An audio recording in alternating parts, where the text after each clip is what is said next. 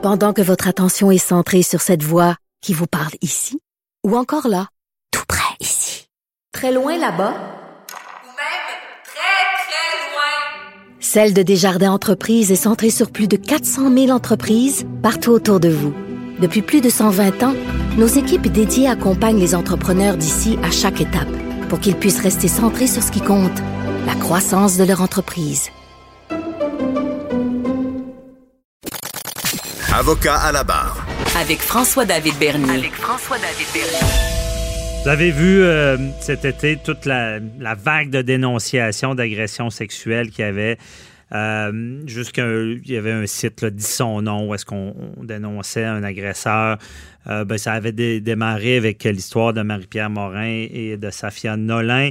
Et euh, bon, en cette matière, c'est toujours délicat hein, parce que euh, on le sait, on est dans une époque là, qui n'a aucune tolérance sur ce genre de geste-là, ce qui est très bon, puis ce qui a été initié beaucoup par le mouvement Moi aussi, qui a eu un autre souffle cet été. Euh, mais on se rend compte que dans ce domaine-là, il y a, quand même la, vague s'est essoufflée parce qu'il y a beaucoup de, de réactions, de mise en demeure en diffamation. On essaie de trouver le juste milieu là-dedans. C'est sûr qu'on n'est pas pour les accusations qui seraient non fondées, mais on veut pas que les, victimes soient bâillonnées par des recours. Euh, et on en parle avec euh, euh, Maître Sophie Gagnon de Jury Pop qui est avec nous. Bonjour. Bonjour. Donc, euh, vous, vous, bon, on rappelle, Jury Pop, euh, vous, vous êtes au cœur de ce, de ce, ce- mouvement-là, dans le sens que vous, vous êtes maintenant, euh, vous avez une ligne permanente pour les gens qui vivent, qui ont vécu des agressions, pour les guider. C'est en, en fonction mais en, en ce moment, maintenant. Oui, ben en fait, plus qu'une ligne, on offre carrément des services juridiques complets, là, gratuits, confidentiels. On fait absolument tout, de la représentation devant les tribunaux. Donc, on a une centaine d'avocats, d'avocates que Jurypop a recrutés, formés, qui offrent ces services-là gratuitement aux personnes qui ont vécu des violences sexuelles grâce euh, à une subvention du gouvernement du Québec. OK, je comprends. Donc, c'est vraiment, euh, ça a beaucoup évolué. Ce genre de système-là euh, n'existait pas. Je me rappelle avant, vous faisiez des cliniques dans le métro pour informer les gens. Euh, donc, ça s'est en de quoi de permanent. Et là, euh, est-ce que, est-ce que ce, mouvement-là s'est essoufflé à cause des mises en demeure, euh, des, de, de- de poursuites qui ont été faites en diffamation? Euh, ce serait difficile pour moi de répondre à ça. Je pense que comme tout mouvement, ça s'épuise un petit peu naturellement. Mais ce qui est intéressant, c'est que, bon, ben évidemment, chez Jury Pop, nous, au mois de juillet, le téléphone ne dérougissait pas. On recevait un appel à toutes les 20 minutes. Euh, mais encore aujourd'hui, c'est euh, c'est des centaines de dossiers par mois qu'on continue euh, d'offrir. Donc, des centaines de personnes qui viennent nous voir pour connaître l'envoi en matière de violence sexuelle. OK. Donc, il y a une diminution, mais c'est toujours quand même. Euh, et c'est quoi le. Parce que je suis curieux, j'ai suivi ça euh, depuis longtemps. Et avec votre avec euh, ce genre de, suivi-là, j'imagine, ça doit tellement être plus facile pour les victimes maintenant. Parce que moi, il y a une époque, je me rappelle, on n'était pas sûr si on se faisait recevoir une brique un fanal au, au, poste de police. On savait pas sur qui on tombait. Est-ce que là, vous constatez que ça s'est beaucoup amélioré, la prise en charge des, des Il y a eu énormément d'améliorations, je dirais, dans les dernières décennies. Euh, vous parlez ben, de la formation des différents intervenants du système de justice, dont la police fait partie. Puis vous avez raison, à Montréal, entre autres, euh, ben, les policiers, les policières qui recueillent les, les déclarations en matière de violence à caractère sexuel, souvent vont être dans des escouades spécialisées. Donc, c'est des gens qui sont là volontairement, qui sont formés. Euh, même chose pour, euh, pour dans certains palais de justice, les procureurs de la couronne. Le droit aussi a beaucoup évolué. Euh, il y avait une époque où un avocat de la défense pouvait poser à peu près tout et n'importe Mhm. quoi comme question aux, aux plaignantes en contre-interrogatoire. Ce n'est plus le cas. Euh, puis c'est sûr que c'est des, des, des avancées là, qui sont au bénéfice des, des personnes survivantes et des victimes. Oui, je comprends. Ben, c'est intéressant de savoir ça puis de, voir votre constatation. Moi, ça, ça, me rassure parce que on l'a longtemps dit, c'est, c'est très important la prise en charge. Mais quand on parle justement, bon, il y, a une plainte, des fois, ben, on a vu euh, euh, ce qui est du système de justice, pas trop à, dire de ma part, dans le sens que, bon, quelqu'un fait une plainte, a su son cours, est-ce qu'il y a procès? Et là, euh, on arrive à des résultats. Mais là, si on parle de toutes les, gens qui veulent dénoncer parce que sur la place publique, pour vous, est-ce que c'est problématique? Mais ce qu'on a vu, nous, euh, cet été, c'est que la vague portait bien son, nom. C'est des personnes qui étaient vraiment emportées par le mouvement social. Euh, et qui avaient euh, envie ou qui sentaient le besoin de partager euh, sur les réseaux sociaux. puis très rapidement, le téléphone s'est mis à sonner chez Jury pas parce que ben, dans certains cas, il y a des personnes qui recevaient des mises en demeure en diffamation.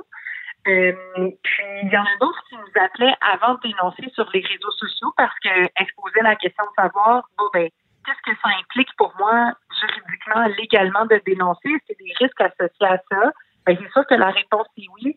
Puis notre rôle comme avocat, comme avocate, c'était de les, de les conseiller, de les renseigner sur ces différents risques-là pour qu'elles puissent prendre une décision éclairée à la lumière du, droit. Mm-hmm. Je comprends. Euh, je veux pas vous mettre euh, dans, une mauvaise position, mais euh, chez Jury Pop, comment vous voyez ça? Est-ce que pour vous, il y a une ligne à tracer entre la diffamation et la dénonciation? Ben nous, on est des avocats, des avocates. alors la, la réponse qu'on donne à cette question-là, c'est celle qui est fournie par les tribunaux. puis en fait, je vous dirais que souvent les personnes qui nous appellent sont, sont surprises d'apprendre au Québec ben, on peut être poursuivi en diffamation même si on dit la vérité. Euh, mm-hmm. En fait, la question que les tribunaux vont se dire, c'est qu'ils vont évidemment regarder si les propos qui sont avancés publiquement sont vrais ou non. Euh, mais même s'ils sont vrais, euh, ben d'abord, s'ils sont faits dans un esprit de vengeance ou pour calomnier quelqu'un, ben on peut là, être on peut être condamné à des dommages en diffamation. Mm-hmm. Mais même si mais même si c'est pas fait dans l'intérêt de nuire, les tribunaux vont également se poser la question de savoir euh, le public a un intérêt à connaître ces informations-là. Donc, en d'autres termes, est-ce que c'était justifié euh, par l'intérêt public que de porter atteinte à la réputation de quelqu'un publiquement? Euh, puis cette question précise-là de savoir est-ce que c'est justifié par l'intérêt public de dénoncer quelqu'un sur les réseaux sociaux pour une agression sexuelle, même si c'est vrai, ben, il n'y a pas encore un tribunal qui y a répondu. Il y a différents dossiers là, qui sont en train de, de procéder devant la Cour supérieure qui vont euh, qui vont, l'espère, trancher cette question-là. Mais bref, il n'y a pas encore de réponse définitive. Alors, c'est sûr que nous, notre rôle, ben, c'est d'expliquer ce que je viens de vous dire aux personnes, puis de leur dire que le risque zéro, il n'existe pas. Euh, puis c'est de les conseiller là, dans ces, dans ces démarches-là. OK, je comprends. Donc, c'est pas encore réglé devant les tribunaux. Et c'est ça, là, j'entends déjà les auditeurs penser, c'est quoi, c'est quoi une raison d'intérêt public de dénoncer? Et là, je ne sais pas si je me trompe, euh, euh, est-ce que, bon, on va donner des exemples concrets.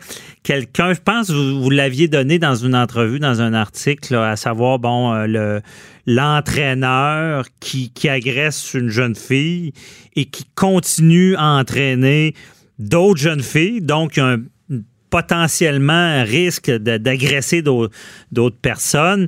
Est-ce que ça sera un exemple, ça, d'intérêt public? Ben, à mon avis, oui, parce que ce serait pour, euh, ce serait, ce serait motivé par la protection. Euh, même chose si on pense à n'importe quelle relation de pouvoir, là, des médecins qui abuseraient de leur pouvoir auprès de leurs patients, des, enseignants, des, enseignants. Euh, puis une chose qui est intéressante aussi de savoir, c'est que là, c'est sûr que dans le cadre de la vague de dénonciation, on, on parle de, de, dénonciation sur les réseaux sociaux, mais on peut avoir diffamation euh, dès que les propos sont communiqués publiquement, alors même si on en parle à quelques personnes autour de nous, mhm. alors c'est pas nouveau là qu'on se pose ces questions-là de savoir bon ben jusqu'où on peut aller quand on quand, quand on communique des informations qui porte atteinte à la réputation de quelqu'un. Euh, puis vous savez, il y a même Gilbert Rozon là, qui, a déposé une poursuite contre Julie Snyder et Penelope McQuaid, euh, dans laquelle il allègue que, que des affirmations qui auraient été faites par euh, Mme McQuaid et Snyder portent atteinte à sa réputation. ben, lui aussi là, va avoir un fardeau de preuve à remplir dans cette affaire-là. Donc, euh, c'est un débat à venir. C'est puis oui, je pense qu'effectivement, ça, va le prendre, ce débat-là.